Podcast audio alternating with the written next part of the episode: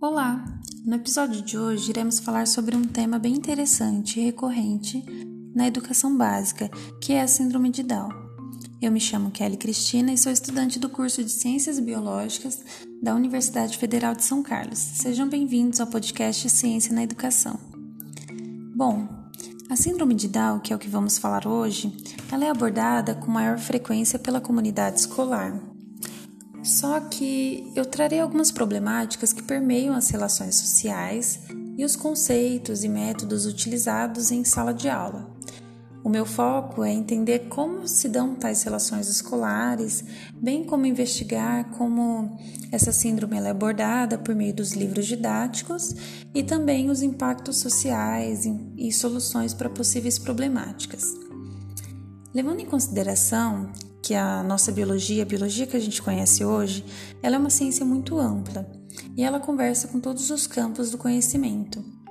Temos como educadores e biólogos a missão de garantir que nossos alunos, nossos futuros alunos, recebam uma educação de qualidade, com conteúdos apresentados de maneira correta, é, assim como a gente também ter um olhar crítico ao que permeia tudo isso, que no caso seria o social.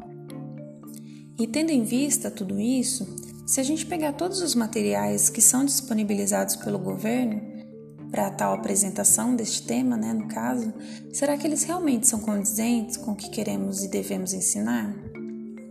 Bom, a síndrome de Down ela é abordada já assim bem tardiamente no nono ano e geralmente tem duas, três páginas para evidenciar tudo sobre esse tema. Só que se a gente levar em consideração o que eu falei anteriormente, a gente vai observar que o conteúdo que é proposto para os alunos, em, geralmente por meio dos livros analisados, é, nós vemos apenas conceitos rasos, biológicos e que são comuns, que você na internet você consegue é, ter acesso, no caso, a, a esses conceitos.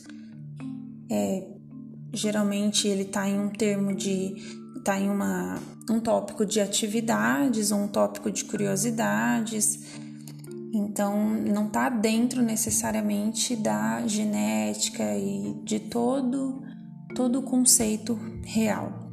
Geralmente, ele está como se fosse um apêndice.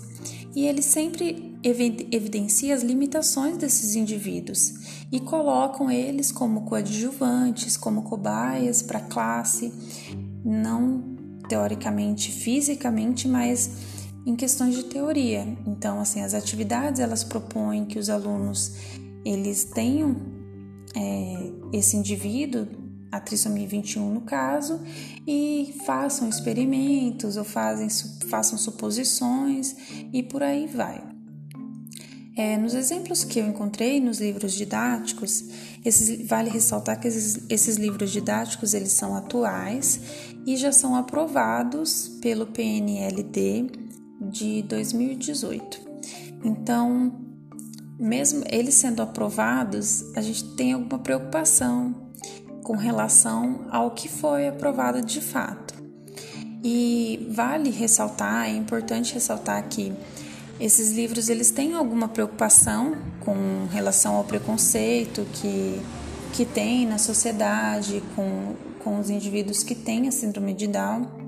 E isso é interessante e realmente é necessário de trabalhar dentro de uma classe ou dentro da família, em qualquer lugar.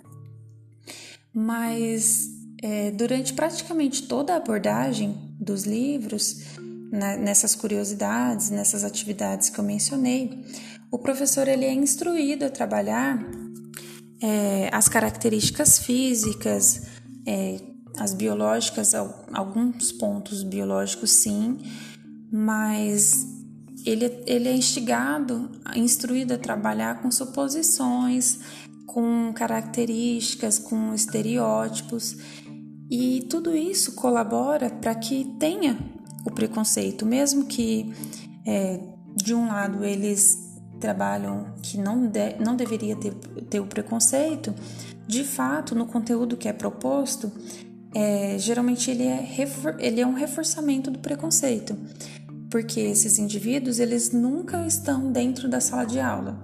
Então, um dos, da, uma das atividades mesmo que tinha no livro que já estava é, aprovado, no caso, ele falava para os alunos que se eles conhecessem alguém da família ou algum amigo que era para eles trabalharem é, o, o, preconceito que eles têm e tratar como se como uma pessoa normal ou como uma pessoa que não tenha nada, isso nas palavras do livro.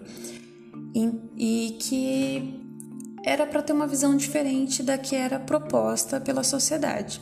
No entanto, nunca era se ele tem essa síndrome ou, ou algumas atividades que englobam esse aluno, porque mesmo com a inclusão, esse livro ele não esses livros eles não colocam esses indivíduos dentro da sala de aula.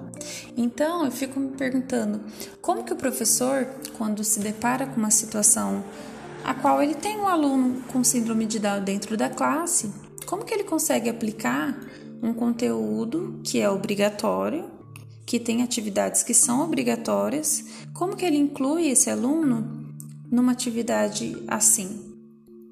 Como que ele usa termos como é, atraso mental, como é, déficit de déficit menor ou como retardo mental, ou como até mongolismo, que por mais que seja um termo que nesses livros atuais de 2018 ele não aparece tanto, em outras edições, em outros anos, esse termo mesmo sendo obsoleto desde 1968, ele ainda aparece.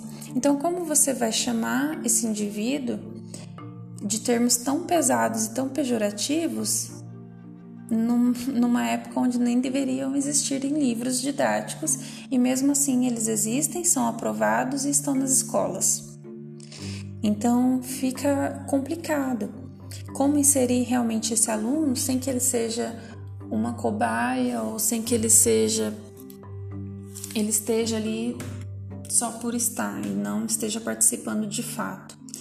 Então eu acho que é uma problemática complicada porque a gente não fala somente de termos biológicos, a gente não analisa somente a questão genética, pois essa, esse termo, esses termos e essa, essa temática da síndrome de Down, ela nem é abordada dentro do dentro dos capítulos, dentro dos, term, dos temas da genética em si.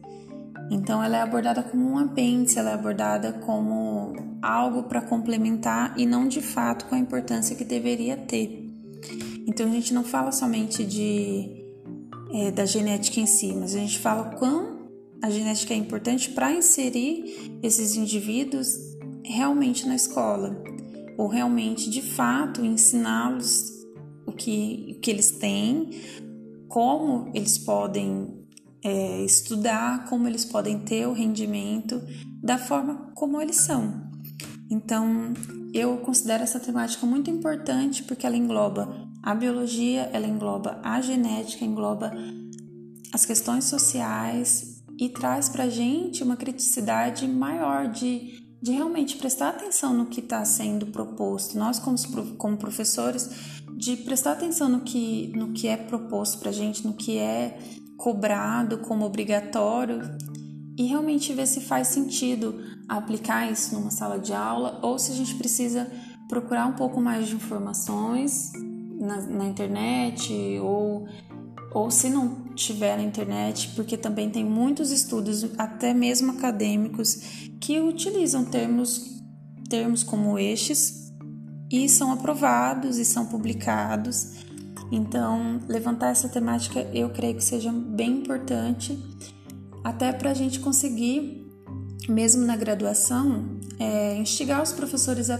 a trabalharem esse tema, não só com a síndrome de Down. Eu falo da síndrome de Down porque realmente é bem recorrente e, e ela é mais trabalhada na, no ensino no ensino médio, no ensino regular, mas de outras síndromes, de outras situações que nós, como, como professores, vamos, vamos ser expostos quando começarmos a trabalhar.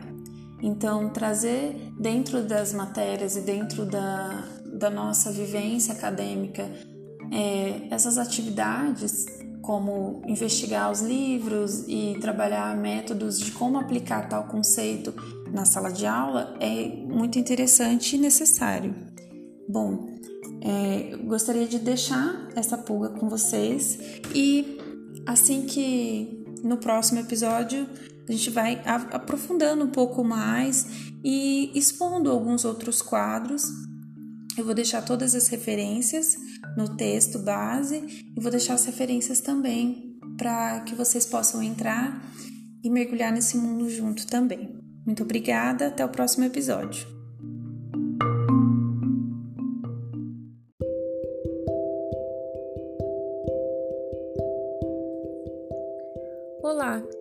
Muito bem-vindos a mais um podcast do canal Funcionamento Corporal. Aqui quem fala é a Kelly, sou estudante de Biologia da Universidade Federal de São Carlos e hoje falarei sobre algumas questões importantes e também curiosas sobre a respiração dos povos bajaus. Primeiramente, gostaria de deixar uma pulguinha atrás da orelha de vocês. Por acaso vocês já foram em algum mar, lago ou mesmo alguma piscina e tentaram contar quantos minutinhos vocês conseguiram ou conseguiriam ficar embaixo d'água? Eu mesma já fiz esse teste, contei e não deu 30 segundos. Lembrando que se quiserem realizar este teste, peça ajuda de um adulto. Bem, vamos lá. Vocês sabem o quanto a respiração é importante para que a vida aconteça, certo? E que sem o órgão respiratório não conseguiríamos mergulhar, por exemplo. Então, a pergunta que eu faço a vocês é: por que existem diferenças de alguns povos com relação à capacidade de mergulho? Por que alguns povos conseguem permanecer por mais tempo embaixo d'água? Neste episódio, vamos trabalhar um pouco dessa temática tão incrível. Bom, o nosso corpo ele consegue se adaptar a várias situações calor, frio, fora ou mesmo dentro d'água. Os primeiros humanos aquáticos, mais conhecidos como ciganos do mar, ou os bajaus, como falei, falei anteriormente, vivem nas costas litorâneas, em palafitas, que são casas feitas de madeira. No entanto, eles vivem mesmo no oceano, onde constroem essas palafitas e assim vão caminhando oceano afora. Estes povos vivem embaixo d'água. Não o tempo inteiro, como vocês provavelmente imaginaram, mas grande parte do seu dia. Eles passam mergulhando, caçando seus alimentos e vivendo mesmo embaixo do mar. Ok, Kelly, mas como isso funciona? Bom, vamos lá. Como eu falei inicialmente a vocês, o nosso corpo consegue se adaptar, certo? Então, esses povos eles conseguiram, ao longo do tempo, se modificar, visto que alguns já nascem propícios ao ambiente marítimo, onde eles conseguem ficar imersos debaixo d'água por muito tempo. No caso, temos relatos de 5 a 13 minutos, o que seria impossível para nós, que somos grupos não adaptados. Se permanecêssemos mais que alguns segundos, não aguentaríamos. Além dos efeitos por conta da pressão em nosso corpo, nós não resistiríamos. Estes povos eles conseguem atingir, atingir profundidades inimagináveis, bem maiores que os próprios mergulhadores. Sabe aqueles mergulhadores que conhecemos? Aqueles que mergulham todos equipados? Pois é, os ciganos do mar não utilizam nada, apenas o corpo mesmo. E vocês sabem o porquê dessa diferença? A explicação mais plausível, ela se encontra em um órgão diferente do pulmão, o baço. Isso mesmo, o maior órgão do sistema linfático, que auxilia na defesa do organismo. Se nos questionarmos com relação ao sistema respiratório, dificilmente colocaríamos o baço como sendo responsável pela maior capacidade de respiração desses povos, visto que na nossa sociedade muitas são as pessoas que conseguem viver sem o baço. No entanto, por meio de alguns estudos, na comunidade dos Bajaus, quando comparados a outros povos da mesma região, desses que vivem próximos a eles, é, foi apresentado que teve uma grande diferença fisiológica, especificamente com relação ao tamanho dos baços. Estes órgãos dobram seu tamanho nos ciganos do mar e é muito maior do que o nosso. Tal feito ele se dá por conta de uma diferença genética.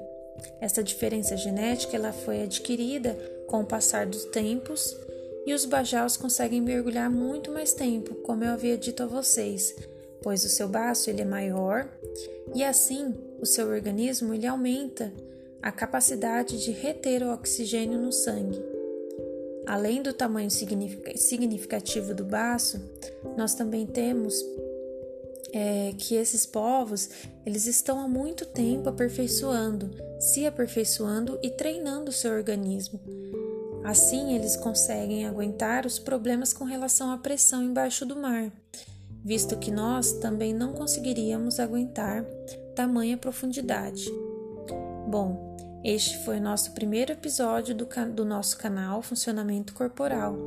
Siga as nossas redes sociais e aguarde os próximos episódios. Obrigada!